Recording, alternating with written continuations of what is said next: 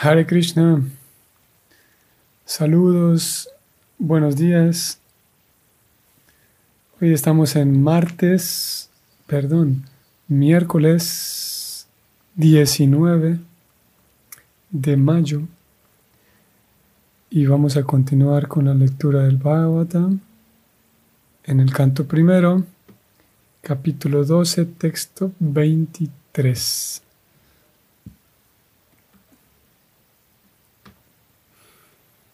Om Namo Bhagavate Vasudevaya. Om Namo Bhagavate Vasudevaya. Om Namo Bhagavate Vasudevaya. Namo Vishnupadaya Krishna Prestaya Bhutale Srimate Bhaktivedanta Swami Niti Namine Namaste Sarasvati Deve Gauravani Pracharine Nirvishesha Sunyavadi Paschatya Deshatarine Jaya Sri Krishna Chaitanya Prabhu Nityananda Sri Advaita Gadadara Sri Vasadi Gaura Bhaktivinoda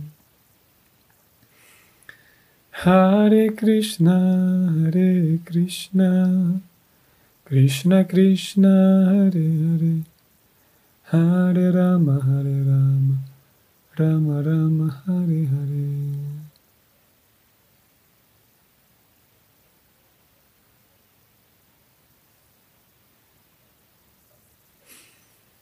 Mm. Texto 23 dice así. Pita Maha Sama Samyem Prasade Girisopamam Asraya Sarvabhutanam Yata Devo Ramasrayam.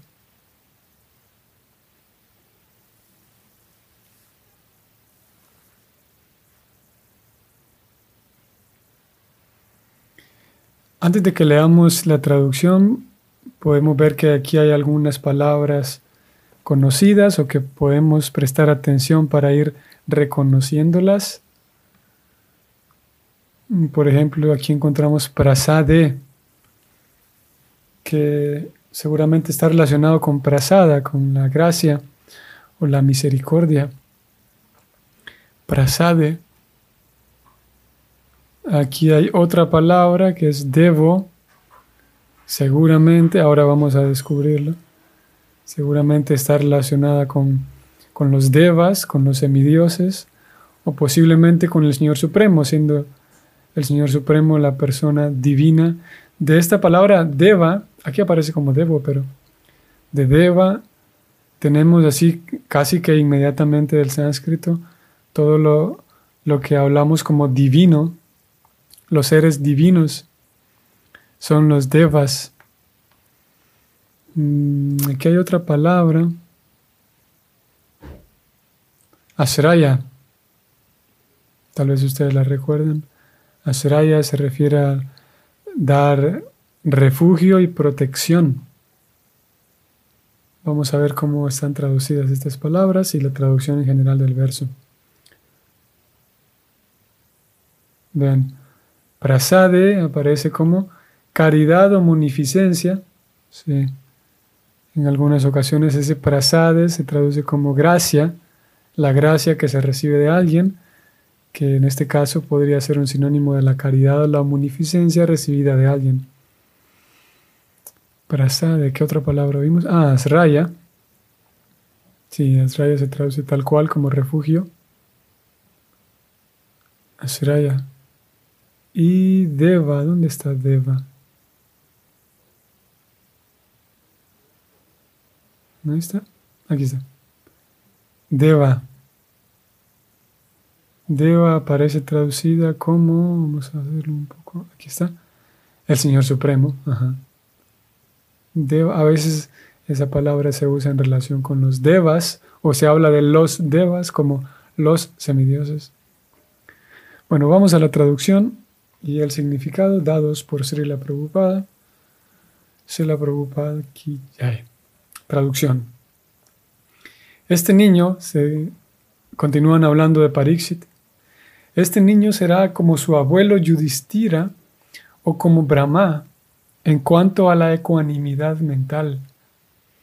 Será munífico o muy caritativo como Shiva, el señor de la colina Kailash. Y será el refugio de todos, tal como la suprema personalidad de Dios Narayana, quien incluso es el refugio de la diosa de la fortuna.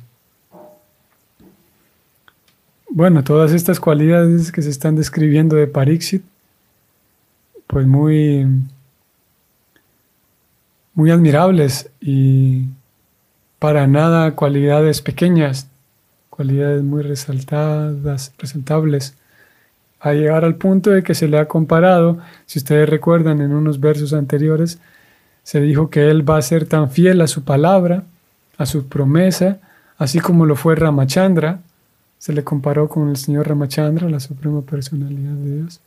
Aquí también se le compara nuevamente con la personalidad de Dios, refiriéndose a que Él va a ser capaz de refugiar, de proteger a todo el mundo, tal como lo hace Krishna. O Narayan, aquí se usa la palabra, o el nombre Narayan, con, de manera más específica. Vamos a ver el significado, hay un par de cosas muy interesantes aquí poco más grande vamos a poner esto.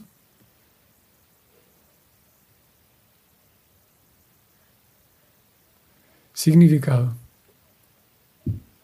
La ecuanimidad, ecuanimidad mental se refiere tanto a Maharaj Yudhishthira como a Brahma, el abuelo de todos los seres vivientes. Antes de que continuemos, vamos al texto nuevamente para entender esto que Prabhupada está diciendo. En el texto, la primera palabra del texto en sánscrito dice que Pita Maha Sama. Y Pita Maha, vamos a verlo en la traducción palabra por palabra. Pita Maha se refiere al abuelo y generalmente se le llama así a Brahma, al señor Brahma, porque el señor Brahma es el abuelo de todos. Él es el primer ser viviente del universo entonces a veces, cuando se está hablando, cuando las escrituras están refiriéndose a, Brahma, a veces utilizan este calificativo o este nombre, Pitamaha, y el contexto nos indica que se está hablando de, de Brahma, el abuelo.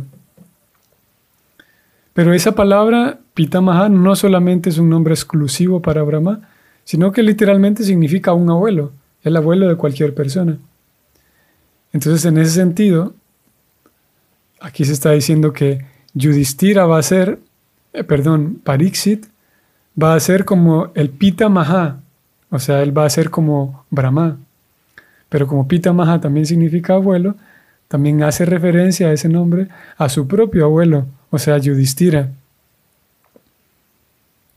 O sea, que hace referencia a este Pita Maha en un sentido alegórico al abuelo, al gran abuelo Brahma, pero en un sentido literal también a su propio abuelo, que es Yudhishthira.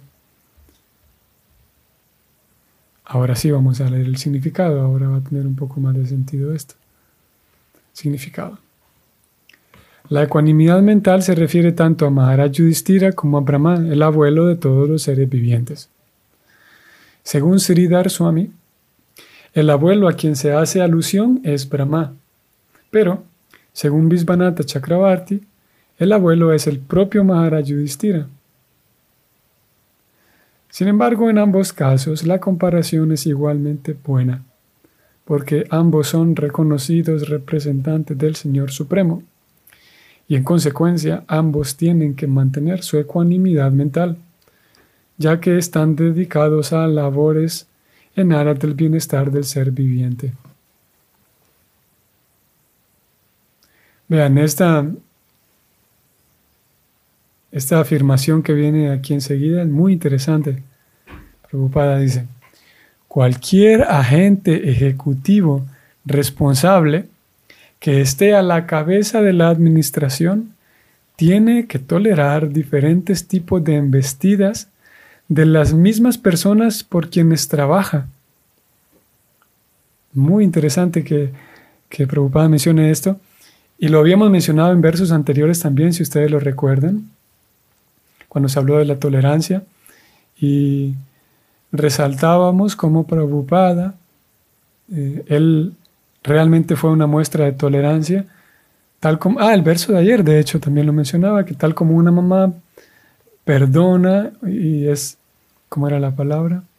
Es mm, indulgente, ¿no? Pero es permisivo, bueno, era una palabra similar. Tal como una mamá disculpa a su pequeño hijito, decía el verso de ayer. Y ahora esta afirmación que Prabhupada está haciendo, que cualquier agente, voy a leerlo nuevamente, cualquier agente ejecutivo responsable que esté a la cabeza de la administración, esto aplica para un rey, para un presidente, para una madre de familia, para un padre de familia, para un líder de un grupo, esa persona que esté siendo agente ejecutivo responsable a la cabeza de una administración, tiene que tolerar diferentes tipos de embestidas de las mismas personas por quienes trabaja. Y él aquí enseguida va a dar un ejemplo, que es el ejemplo de las gopis con el señor Brahma, pero antes de leerlo, podemos hacer alusión y remitirnos al mismo caso de la vida de Prabhupada. Ustedes tal vez sabrán, en algún momento lo comentamos, que por ahí en 1966, Prabhupada llegó en el 65, pero un año después, al 66, el día del nacimiento de Krishna, el Janmastami de 1966, ya él tenía un grupo de seguidores, un grupo, no eran aún sus discípulos formalmente iniciados, pero ellos ya estaban muy entregados a él, vivían en, tenían un templito en Nueva York, ellos vivían allí. Ah, no, perdón, aún no vivían allí. Y solamente él vivía allí. Y al día, en el año 1966, al día siguiente del Janmastami, del Festival de Krishna, un día después, se celebraba una fecha muy importante. Y es, esa fecha era el cumpleaños número 70 de Prabhupada. Un día siguiente después de, del día de Krishna, 1966. Curiosamente, nadie sabía y nadie supo que ese fue el día del cumpleaños de Prabhupada hasta tiempo después. Pero ese día específico, que era su propio cumpleaños, y aparte que él era, que era el, propio cumpleaños de él, aparte él era el maestro espiritual, ya había fundado ISKCON oficialmente, y era el maestro espiritual de todos aquellos chicos eran muchachos, eran chicos ellos. Y ese día organizaron, Prabhupada se encargó de organizar la primera ceremonia para iniciar a los primeros discípulos en Occidente. Y efectivamente se hizo esa ceremonia y Prabhupada inició a algunos discípulos, todo eso está en la biografía. Inició a los primeros discípulos y les dio sus nombres, etc. Y al final de la ceremonia, si alguno de ustedes mm, eh, recuerdan cómo funciona una ceremonia de iniciación, es que hay muchos elementos, hay el fuego, eh, las cenizas que después quedan, las frutas, los granos que se tiraron al fuego, y hay mucho por limpiar después de la ceremonia. Sin embargo, ese mismo día del cumpleaños de Prabhupada, no solamente porque era el cumpleaños, sino por lo que representa ese día para el discípulo. Eh, en un sentido es el día más importante para el discípulo, porque es el día en el que se conmemora la, llegada al planeta de aquella persona que lo está vinculando a Krishna, el discípulo. Entonces, imagínense ese día qué tan especial y muchos Vaishnavas, muchos, muchos Vaishnavas recuerdan el día de su propia iniciación con tanta emoción. Sin embargo, ese día, imagínense ustedes, todos fueron iniciados, todos estaban contentos, y como nadie vivía en el templo en ese momento, todos dijeron, bueno, Swamiji, muchas gracias por iniciarnos, nos vemos mañana. Ok, dijo Prabhupada, chao. Todos se despidieron y Prabhupada quedó nuevamente solo, porque él vivía solo allí, nuevamente solo después de la misma ceremonia de iniciación, a tomar una escoba, a limpiar todo lo que había que limpiar, porque todos los chicos emocionados por su iniciación, pero se fueron. Al siguiente día volvieron porque esa era la, el estilo que tenían en ese tiempo, que todos venían cada día.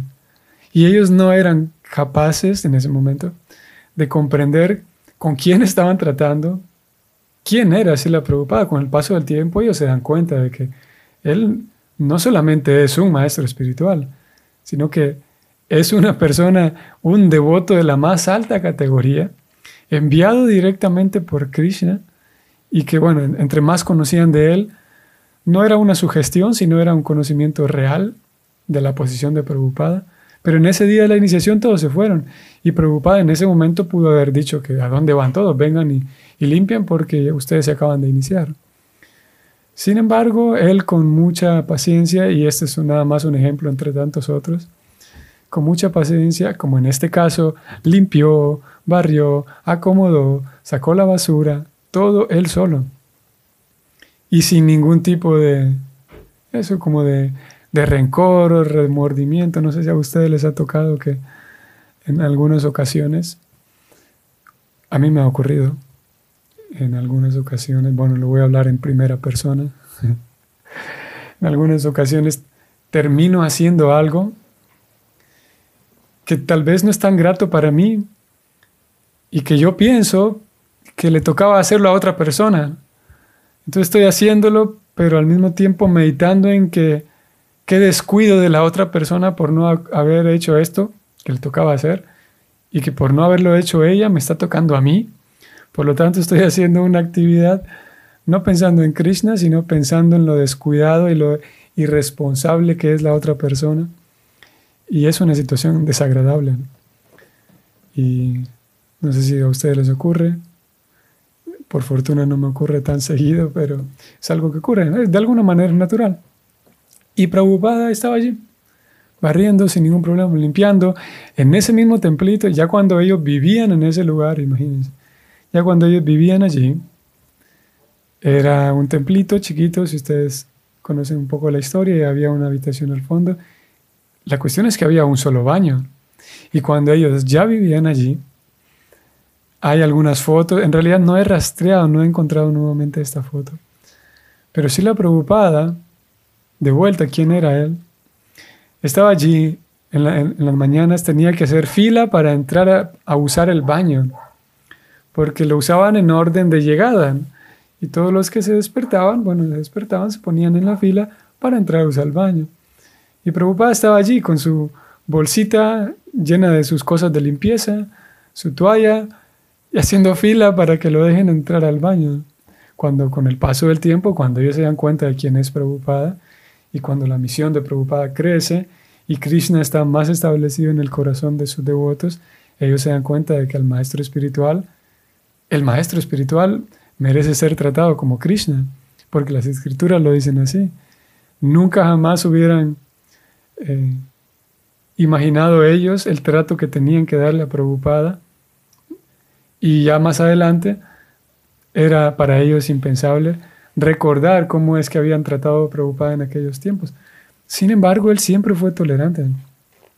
Porque claro, estas eran cosas menores que de sus discípulos que eran muy entusiastas, pero desconocían esas normas de etiqueta. Y es un ejemplo, en este caso, preocupada de cómo él, tolerando como una persona que está en esa plataforma de la devoción, que tiene muchas cualidades desarrolladas en su persona, tolerando tantas cosas de parte de sus discípulos, claro, de personas externas también, pero principalmente de sus discípulos. Un maestro espiritual, un Srila Prabhupada que era experto en tantas cosas, en cocinar, un sannyasi, un swami que no tenía de ninguna manera la necesidad de, de que alguien le cocine, de que alguien le lave la ropa, si en realidad él es un hombre hecho y derecho, como se dice. Pero aún así permitía que algunos de sus discípulos le cocinen, que algunos de sus discípulos laven y planchen su ropa, para en algunas ocasiones las torpezas de sus discípulos hacía que el prasad quedara mal, que él tuviera un almuerzo, ayer hablamos un poco de esto, cuando él mismo podía hacer perfectamente bien todas esas cosas, pero aceptaba todos esos servicios personales de sus discípulos, Claro, porque él recordaba que, y él era muy consciente, y lo escribió, que él lo que hacía era entrenar a todos sus discípulos, sabiendo que en realidad esos discípulos iban a continuar con la misión de Krishna. Sin embargo, el punto central aquí, para terminar con la idea, es un Prabhupada que, vamos a ver de vuelta el texto, Prabhupada que ejemplifica estas palabras que él está diciendo aquí, que las voy a leer nuevamente. Cualquier agente ejecutivo responsable que esté a la cabeza de la administración tiene que tolerar diferentes tipos de embestidas de las mismas personas para quienes trabaja. Hmm. Podemos también pensar en si nosotros estamos a la cabeza de algún, administrando algún tipo de actividades o algún tipo de grupo, ya sea un grupo familiar, social, podemos recordar esto, que estar al frente de algo implica tener que tolerar incluso a las personas involucradas para quienes, con quienes uno está trabajando, por quienes uno está trabajando. Ok, continúo con el significado. Continúo leyendo. Brahmaji, el señor Brahma, fue criticado incluso por las gopis, las devotas del Señor más perfectas y elevadas que existen. Las gopis estaban insatisfechas con la obra de Brahmaji porque el Señor Brahma, como creador de este universo en particular, creó los párpados, los cuales les impedían a ellas ver al Señor Krishna. Ellas no podían tolerar el parpadeo momentáneo de los ojos, pues el mismo les impedía ver a su amado Señor Krishna. Entonces, ¿qué podemos decir de otras personas que por naturaleza critican mucho cada una de las actividades de un hombre con responsabilidades? Interesante esto también. Prabhupada dice, si, si ya las personas por naturaleza, no, ya hay personas que por naturaleza critican las actividades de un hombre responsable, de alguna manera es, es natural recibir esa, esa crítica y no es agradable tampoco. El menosprecio de algunas personas siempre, siempre va a estar presente cuando se llevan a cabo actividades. En alguna otra ocasión, no recuerdo ahora mismo, en algún otro texto, preocupada por ahí en el canto 3, él menciona que el sadhu, cuando está hablando del el sadhu, las personas santas, él dice, el sadhu tiene la ingrata tarea, así lo llama él, la ingrata tarea de llevar la conciencia de Krishna a otros. Porque en, ese, en esa actividad no todos lo aprecian y algunas personas que reciben el mensaje del sadhu se enojan con él, se enojan y le reprochan y le dicen, lo mal tratan, ya sea con palabras ásperas, muy rara vez con, con lo maltratan físicamente, aunque también ocurre. Pero es una tarea ingrata, dice Prabhupada, que el sadhu lleva a cabo, porque incluso el que está llevando a cabo la tarea de mayor beneficio para todos, a veces es tratado con aspereza, cuando debería ser tratado con la mayor dulzura y agradecimiento del planeta. Sigo con el significado. De modo similar, Maharaj Yudhishthira tuvo que atravesar muchas situaciones difíciles creadas por sus enemigos y demostró ser el modelo más perfecto de alguien que mantiene la ecuanimidad mental en todas las circunstancias críticas. Así pues, el ejemplo de ambos abuelos en lo que respecta a mantener la ecuanimidad de la mente es muy apropiado. Hay personas que se distraen si hay algo muy malo y pierden su foco espiritual, que es lo más común. Pero también uno puede distraer su foco espiritual si hay algo muy bueno. Y no vamos a decir mucho de esto, pero es a lo que Krishna se refiere con tolerar lo bueno y lo malo, la alegría y la tristeza. Por tristeza puedo perder el foco espiritual, pero también por alegría, emocionarme tanto que pierda el, el rumbo espiritual. Sigo con el significado. El Señor Shiva es un semidios célebre que les otorga regalos a los mendigos. Su nombre es por ello Ashutosa, Ashutosa, o sea, aquel que se complace muy fácilmente. A él también se lo llama Bhutanat, o sea, el Señor de la gente común, la cual está apegada a él principalmente por los muníficos regalos que da incluso sin considerar los efectos posteriores. Vean interesante también aquí nada más para señalar algo, un detalle. Este nombre del señor Shiva, Bhutanat, está compuesto de dos palabras, Bhuta y Nat, así como Yaga, Nat. Este sufijo Nat se agrega a tantos nombres como Gopi Nat, el señor de las gopis, o Yaga Nat, el señor, el, señor del universo, siendo Yagat, el universo, Yaganat, o Nat, el señor de Brindavan, y así muchos Nat, que significa el señor de. Y esta otra palabra, Bhuta, a veces se utiliza Bhuta refiriéndose a los fantasmas. Es una palabra así muy común entre los devotos. En este caso, también Bhuta significa entidades vivas, seres vivos o personas. Por eso aquí se le da este nombre al señor Shiva, se, menciona este nombre del señor Shiva que es Bhuta Nat, o sea, el señor de la gente común. Bhutanat. Seguimos. Ravana estaba muy apegado al señor Shiva y por el hecho de complacerlo fácilmente se volvió tan poderoso que quiso desafiar la autoridad del señor Rama. Por supuesto, el señor Shiva nunca ayudó a Ravana cuando éste peleó con Rama, la suprema personalidad de Dios. Y el señor Shiva, perdón, perdón, aquí estoy leyendo mal. El señor Shiva nunca ayudó a Ravana cuando éste peleó con Rama, la suprema personalidad de Dios y señor del señor Shiva. Hmm.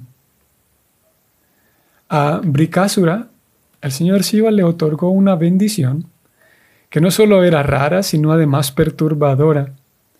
Por la gracia del señor Shiva, Brikasura obtuvo el poder de hacer desaparecer la cabeza de cualquiera con solo tocarla. Le tocaba la cabeza a una persona y explotaba la cabeza. Aunque esto se le otorgó el señor Shiva, el malicioso sujeto quiso hacer un experimento con el poder tocando la cabeza del señor Shiva.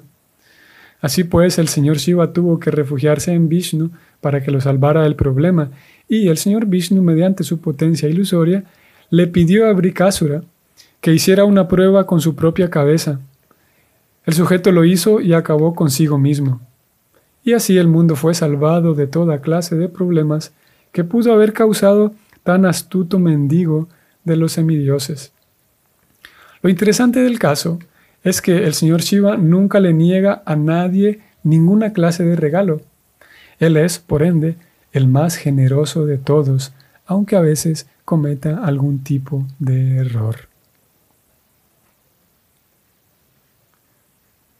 Este último párrafo del significado está interesante también. Vean qué interesante esta línea. Rama significa la diosa de la fortuna. Esto puede parecer, bueno, es algo que Prabhupada no menciona con mucha frecuencia. Podría parecer el mismo nombre de Rama, pero aquí es Rama, con una A segunda larga. Rama. Y el nombre del señor Rama es con, con una A primera larga. Voy a mostrarles más arriba, en donde se escribió el nombre del señor Rama. Aquí está. Vean, bueno, para quienes están viendo. Señor Rama, la primera A es larga, o sea, es una A doble, pero para no escribir dos A's, se pone una A con este apóstrofe arriba. Y el nombre de la diosa de la fortuna es Ramá, con una A doble al final. Ramá significa la diosa de la fortuna, sigo leyendo. Y el Señor Vishnu es el refugio de ella. El Señor Vishnu es el sustentador de todos los seres vivientes. Existen infinidad de seres vivientes, no solo en la superficie de este planeta, sino también en todos los demás cientos de miles de planetas. A todos ellos se les provee de todo lo que se necesita en la vida para la marcha progresiva hacia la autorrealización. Pero en la senda de la complacencia de los sentidos se les ponen dificultades por medio de Maya, la energía ilusoria, y por ello recorren el sendero de un falso plan de desarrollo económico. Dicho desarrollo económico nunca tiene éxito, ya que es ilusorio. hombres, estos hombres siempre están tras la misericordia de la diosa de la fortuna, la ilusoria diosa de la fortuna, pero no saben que la diosa de la fortuna solo puede vivir bajo la protección de Vishnu, quien es su esposo. Sin Vishnu, la diosa de la fortuna es una ilusión. Por lo tanto, debemos buscar la protección de Vishnu en vez de buscar directamente la protección de la diosa de la fortuna. Solo Vishnu y los devotos de Vishnu pueden darles protección a todos. Y como Maharaj Pariksit lo protegía Vishnu, le resultaba perfectamente posible brindarles plena protección a todos los que querían vivir bajo su régimen. Aquí termina el significado y aquí vamos a terminar también nosotros. Prabhupada aquí al final mencionó cómo el intento de la sociedad actual de mejorar, de darle felicidad al individuo mejorando la economía. En realidad es una cosa absurda cuando lo pensamos detenidamente. Todos lo sabemos, todos sabemos que el dinero no necesariamente trae felicidad. Y todos sabemos de personas que tienen mucho dinero y que no, no están felices. Y todos sabemos de personas que tuvieron mucho dinero e incluso se terminaron con su propia vida. Y sin embargo, la sociedad, como preocupada usaba esa palabra, necia, la sociedad necia, sigue imaginando que entre mejoramos la economía, las personas van a ser más felices. Y como digo, es absurdo cuando lo pensamos así detenidamente. Saben ustedes que bueno, yo aquí termino, nada más les comento este último detalle de cómo en India hay una empresa muy grande, se llama, no sé si se pronuncia así, se llama Tata, o aparece así, Tata, y producen de todo tipo de cosas, aviones, buses, trenes, comida también. Y fue una noticia muy grande que hace unos cuantos, no sé, unos cinco años creo que más, el, el presidente, el fundador, la principal cabeza terminó con su propia vida. Una persona muy influyente, un empresario con a su cargo estaban millones de, no sé si millones, pero miles de personas. Y al final terminó con su propia vida. Y bueno, hay muchos otros casos igual. Pero preocupada terminó este significado hablando de cómo la sociedad sigue imaginando que al tener una economía sustentable, una economía bien, todos vamos a ser felices. Mentira. Necesitamos, preocupada dice, la diosa de la fortuna no puede dar refugio. Necesitamos también, de hecho, necesitamos pedir refugio al esposo de la diosa de la fortuna, quien es Dios, básicamente, es el Señor Supremo. Y una vez teniendo refugio y teniendo seguridad en una comunión con Dios, una comunión saludable y certera con Dios, entonces vamos a encontrar más satisfacción, esa satisfacción que la sociedad imagina que conseguirá con la economía. A ver, ah, veo que hay aquí unos comentarios, saludos a todos. Espero que hoy miércoles tengan un bonito día. Mañana jueves no voy a poder conectarme al horario de Bhagavatam. Posiblemente lo que haga, no estoy seguro, pero posiblemente lo que haga es que en la tarde eh, me conecte para responder algunas preguntas. No estoy seguro de momento, pero sí es seguro que mañana, en la mañana no voy a poder conectarme. Nos veríamos el viernes, primero Dios. Ok. Hare Krishna.